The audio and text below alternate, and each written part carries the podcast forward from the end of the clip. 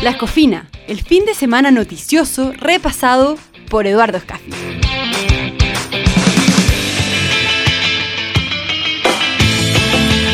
Hola, ¿cómo están? Lunes 24 de septiembre estamos despertando de este largo fin de semana ¿no? festivo de 18, de fiestas patrias, eh, que la verdad tuvieron el país bastante paralizado, se veían las calles vacías, no hubo tales tacos. Pero lo que sí está, como siempre, es la escofina. Estamos con Eduardo Escafi, que es eh, la figura ancla de este programa en podcast en que repasamos el fin de semana eh, noticioso. Eh, un fin de semana acumulado, probablemente podríamos decir, porque muchas de las noticias que fueron ocurriendo, algunas incluso que venían de la semana pasada, atravesaron este paréntesis informativo, este paréntesis festivo eh, pero ya estamos con, los temas. Eduardo, ¿cómo estás? ¿Qué tal? Muy buenos días y la verdad que son dos semanas que no nos veíamos, así, que es. realmente notable el paréntesis y espectacular el, lo que es el miedo en términos de lo que logró que los fines el fin de semana este de regreso no pasó nada. Increíble. Es la fobia al taco, decíamos, ¿no? La fobia, el, chileno parece que no le gusta verse en un taco, entonces prefieren partir a las 4 de la mañana o a las 12 de la noche. Ah, y aprovechar los peajes de Luca. El peaje de Luca y partir un día antes, un día después, en fin, pero tratar de no... Eh, tú sabes que yo, yo hice una cosa suicida, que viajé exactamente en las horas peores y no me tocó ni un taco y era porque toda la gente estaba en otro lado. Entonces, no hay que decirlo mucho, porque si no la gente va a empezar a viajar a, las 7 de la tarde el día viernes y, ahí todos nos vamos a encontrar en el taco. No, estupendo. En todo caso, tiene una ventaja esto de los tacos y ese tipo de cosas que es maravilloso, que es escuchar podcasts. Es, eh, efectivamente tienes la posibilidad en un, viaje largo de escucharte cuatro o cinco podcasts seguidos y la verdad que eh, hoy por hoy en esto eh, efectivamente es una, una, ventaja tecnológica espectacular. Sí, es una manera de, de tener contenido más profundo, no una cosa pasajera, sino que una cosa donde uno puede quizás entrar un poquito más en materia sobre algunos asuntos eh, y con toda tranquilidad escucharlo a la, hora, a la hora que uno quiera, ¿no? Si esa es la gracia del podcast, que está ahí disponible para cuando uno lo quiera.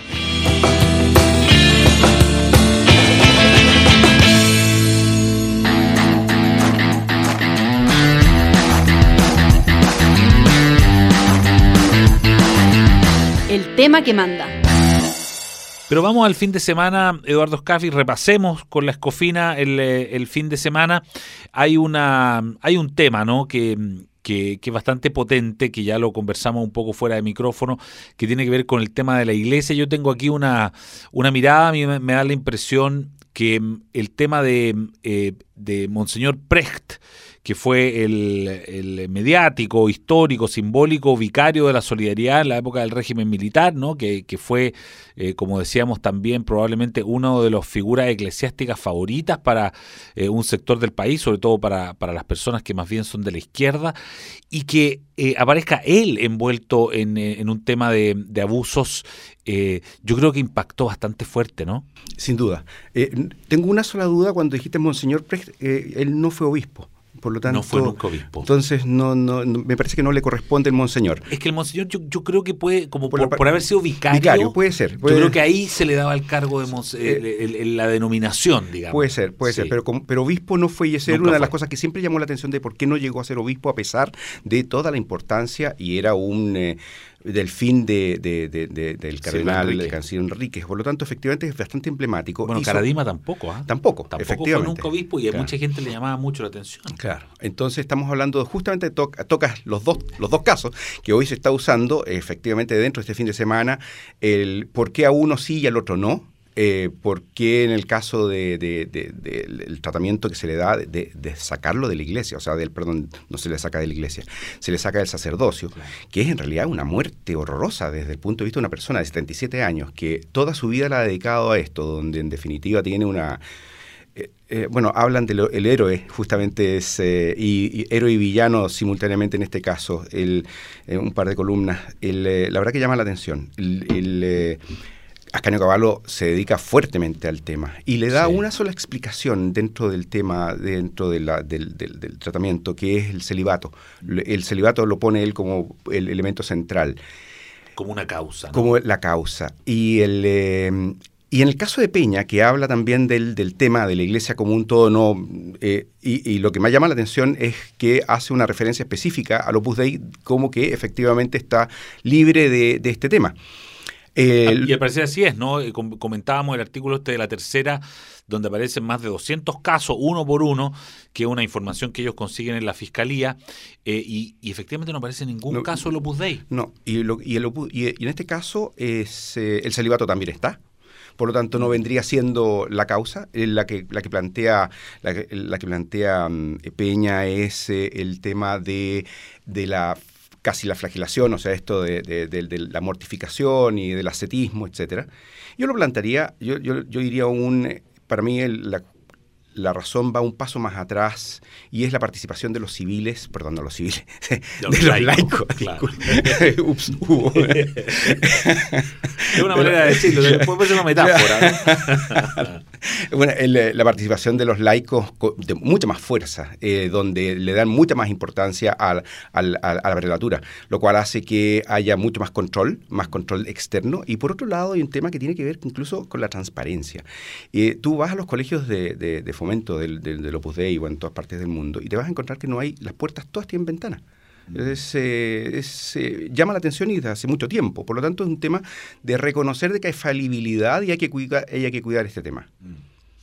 Claro, está esta cosa, esto, esto, este, esta doble versión, ¿no? Que hay gente que también lo plantea este fin de semana, esto que eh, que la iglesia tiene esta, eh, esto que es santa y pecadora al mismo tiempo, ¿no? Esta cosa que, que tú puedes cometer pecados, pero luego te, son perdonados. Y eh, en el ritual de la confesión, ¿no? El, el sacramento de la penitencia. y que eso también eh, podría permitir en el fondo que, bueno, somos pecadores, pero nos confesamos, en fin, hay, hay una casi como una discusión medio teológica. Eh, bueno, de hecho, es bien interesante, hay una en el, en el Mercurio donde aparece la homilía de la, del, del, del, Evangelio de, de, este, de este fin de semana. Entonces el, el, padre se pregunta, eh, ¿quién habrá sido el headhunter que eh, seleccionó a los, eh, a los apóstoles y de ahí para adelante. Entonces hay un tema que tiene que ver con la falibilidad de, los, eh, de, las personas versus la divinidad de la, de la iglesia como tal.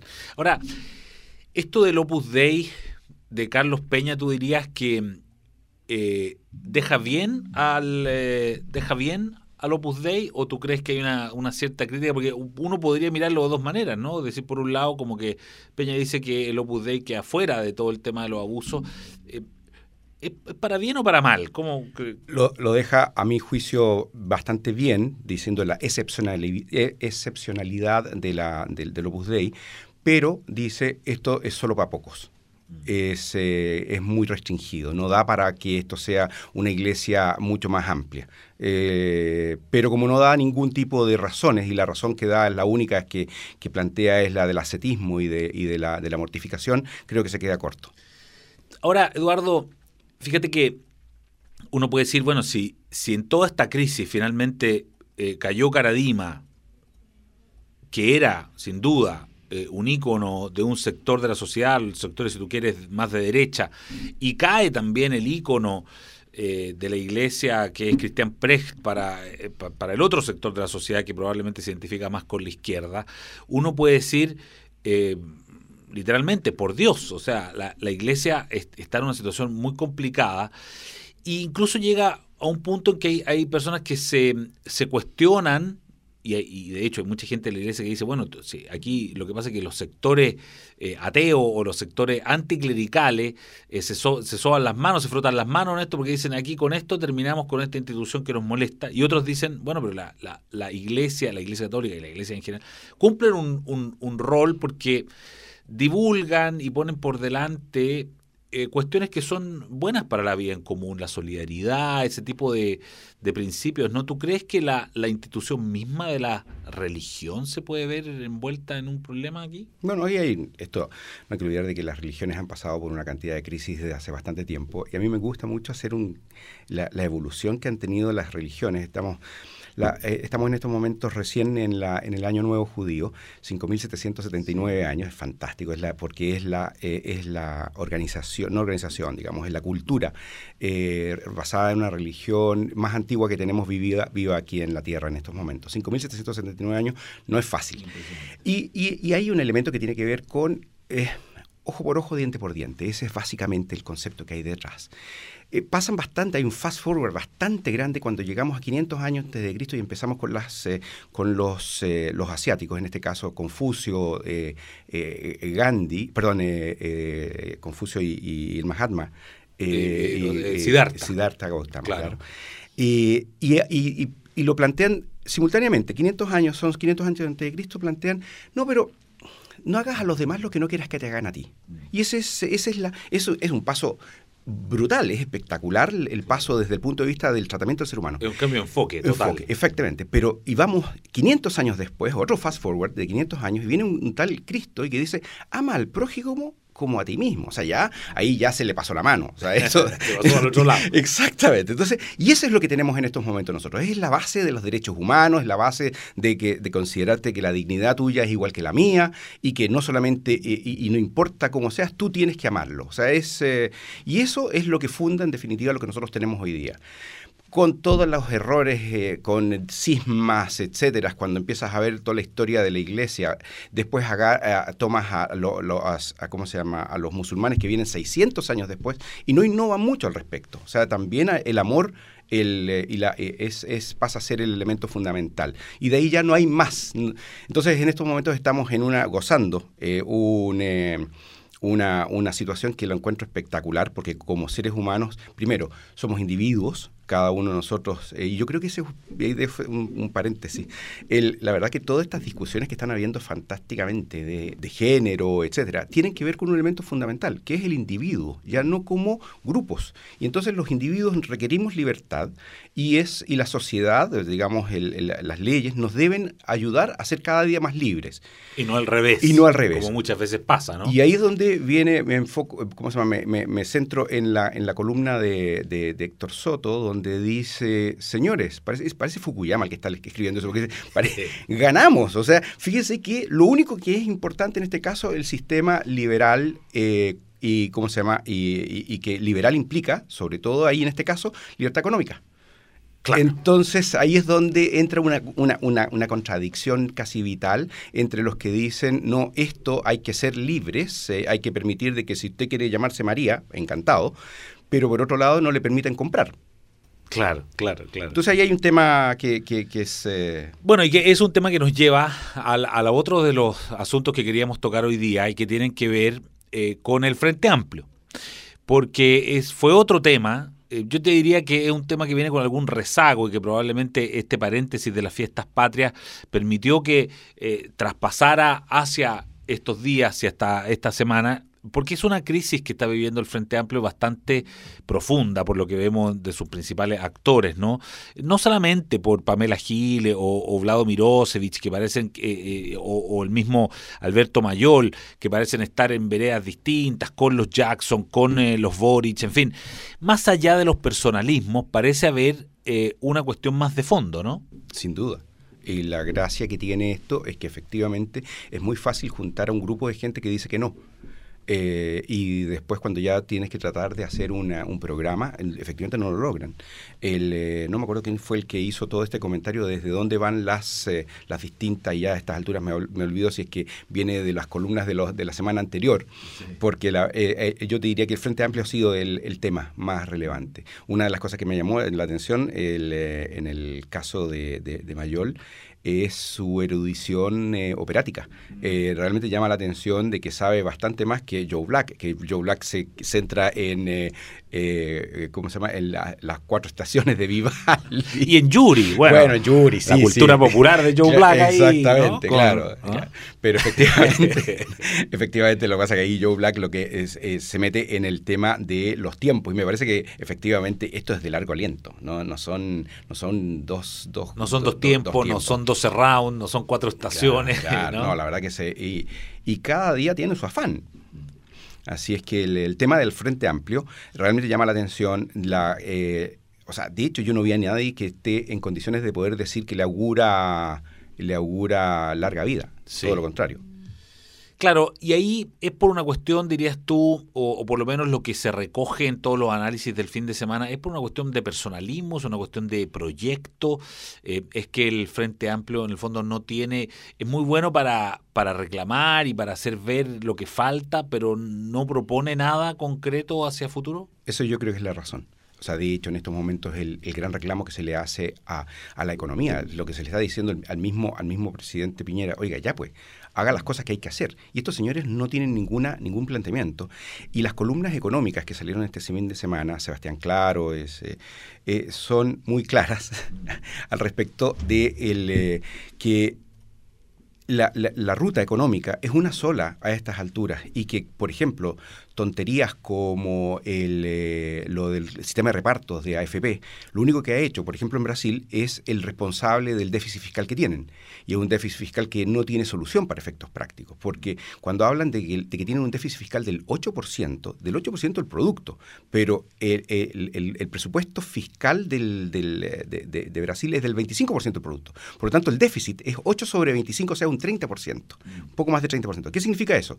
Que cuando tú tienes como persona, como, digamos, como entidad, mejorar tu, tu déficit, en este caso tienes básicamente eh, las siguientes herramientas. La primera, aumentar los, los ingresos. ¿Cómo lo hace? Vía impuestos.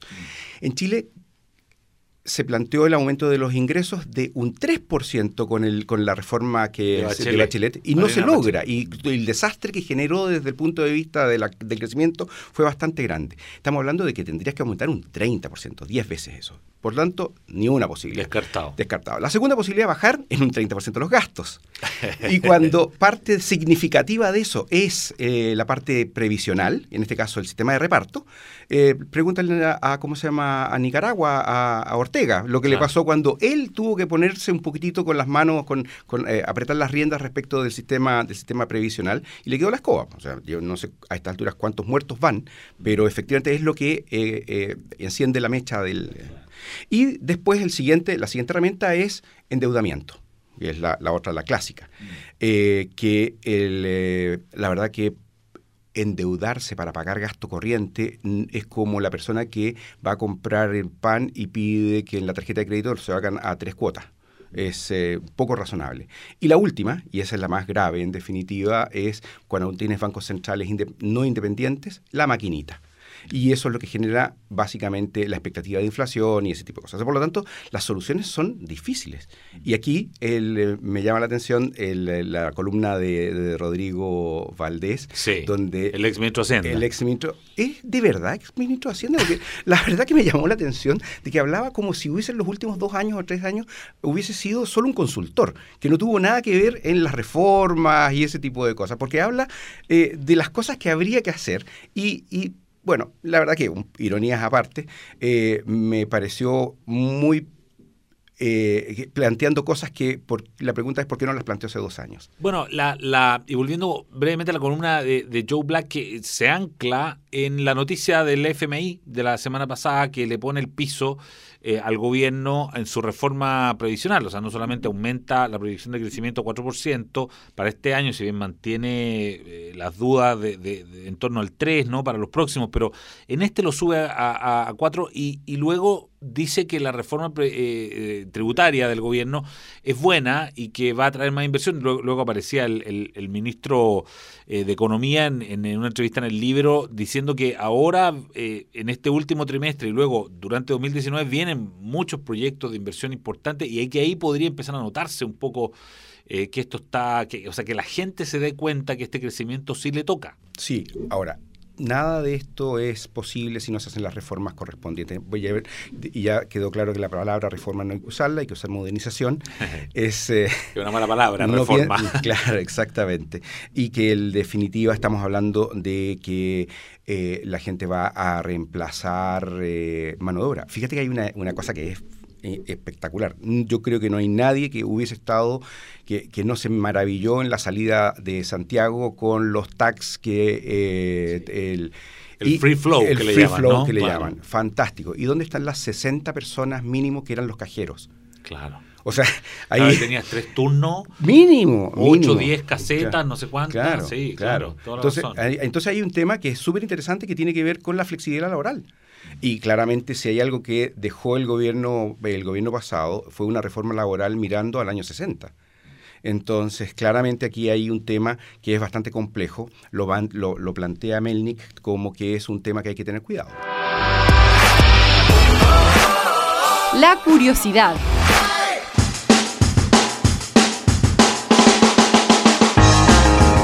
Una última cosa, yo sé que ya se nos va el tiempo, pero Corner Shop se produjo, es, un fenómeno, todo el mundo está hablando de Corner Shop, e incluso se dio el fin de semana una pelea por eh, redes sociales, ¿no? Porque ahí, aparece aparece como una cierta crítica de que supuestamente los empresarios chilenos o la gente que tiene el capital no invierte en este tipo de cosas y hay que salir a buscar eh, plata afuera. Eh, ¿A ti te parece que, y, hay una crítica, ¿no? Y se ha escuchado esta crítica hacia los empresarios chilenos que, son un poco conservadores. ¿Tú, tú, ¿Tú compartes esa mirada o no? Hay, una, hay un dicho muy simpático al respecto que es, no hay nada más miedoso que un millón de dólares. entonces, el punto es que efectivamente cuando te piden plata, tú empiezas a mirar y efectivamente el nivel de conservadurismo que tenemos es bastante grande. Eh, levantar dinero no es fácil. El, piensa nomás que el, cualquiera que hubiese estado levantando dinero hace dos años atrás se encontró con unos señores Changs con, y que presentaban eh, los, ¿cómo se llaman? los eh, hace, hace inversions, eh, una cantidad de, de cosas que mostraban fantástico. Chang era realmente mostraba unos proyectos impresionantes. claro, de hecho, porque ellos no, es que ofrecían solo, porque alguna gente se queda con que solamente ofrecían buenas tasas como para invertir. Ellos lo que vendían eran precisamente emprendimientos y proyectos en otras partes del mundo que iban a ser espectaculares y que iban a gran retorno. Claro, por lo tanto, efectivamente hay, un, hay una, una cosa bastante razonable que es la cautela. Eh, por otro lado, cuando tienes eh, inversionistas eh, profesionales que manejan plata de terceros, tienes el problema de que es un, tienes un tema fiduciario que tienes que cuidar y tienes que cuidar y mucho. Entonces, por lo tanto, efectivamente lo que tendrías que hacer es ir a estos grandes inversionistas, eh, perdón, eh, grandes riquezas en definitiva, que sean capaces de poder meter plata. Cuando te vas a Estados Unidos, ese, ese microclima ya está. Eh, ya tienes un montón de gente y por eso que Silicon Valley, por ejemplo, es, tan, eh, es un microclima fantástico porque ha permitido que haya gente con mucha plata que ya probó y que tiene, puede, tiene tirar, puede tirar un par de comillas lucas para poder eh, invertir. Entonces, una cosa no quita la otra. nosotros en Chile el, tema de los emprendimientos va, va, a ir para adelante y repitiendo, la, parafraseando a, a, Bernardo Larraín, se puede comer, se puede masticar chicle y caminar al mismo tiempo. Efectivamente, efectivamente eh, se pueden, puede haber para las dos cosas. Por otro lado, los emprendimientos aquí en Chile con el tema tributario, etcétera, no, no está fácil. Bueno, efectivamente, ahí tiene otro tema. la flexibilidad laboral. O sea, yo quiero contratar gente. Eh, fíjate que estamos hablando de, por ejemplo, el Uber. El Uber es todavía ilegal en Chile. Usted mm. tiene, tiene elementos que y no te permiten usarlo. Entonces hay una serie de, elementos que hacen que tú puedas encontrar un montón de críticas, o sea, perdón, de, de trabas que mm. hacen que eso no, se pueda hacer. Pero es fantástico que se haya podido hacer esto de Cornell aquí en Chile. Felicitaciones. Sí, muy bien eso. Bueno, Eduardo Escafi, esto fue La Escofina, repasamos el fin de semana noticioso en profundidad, entramos en dos o tres temas, así que nos encontramos el próximo lunes. Vamos a ver en qué vamos a estar el próximo lunes eh, en cuanto a la actualidad noticiosa. Eduardo Escafi, muchas gracias de nuevo. Muchas gracias, Eduardo.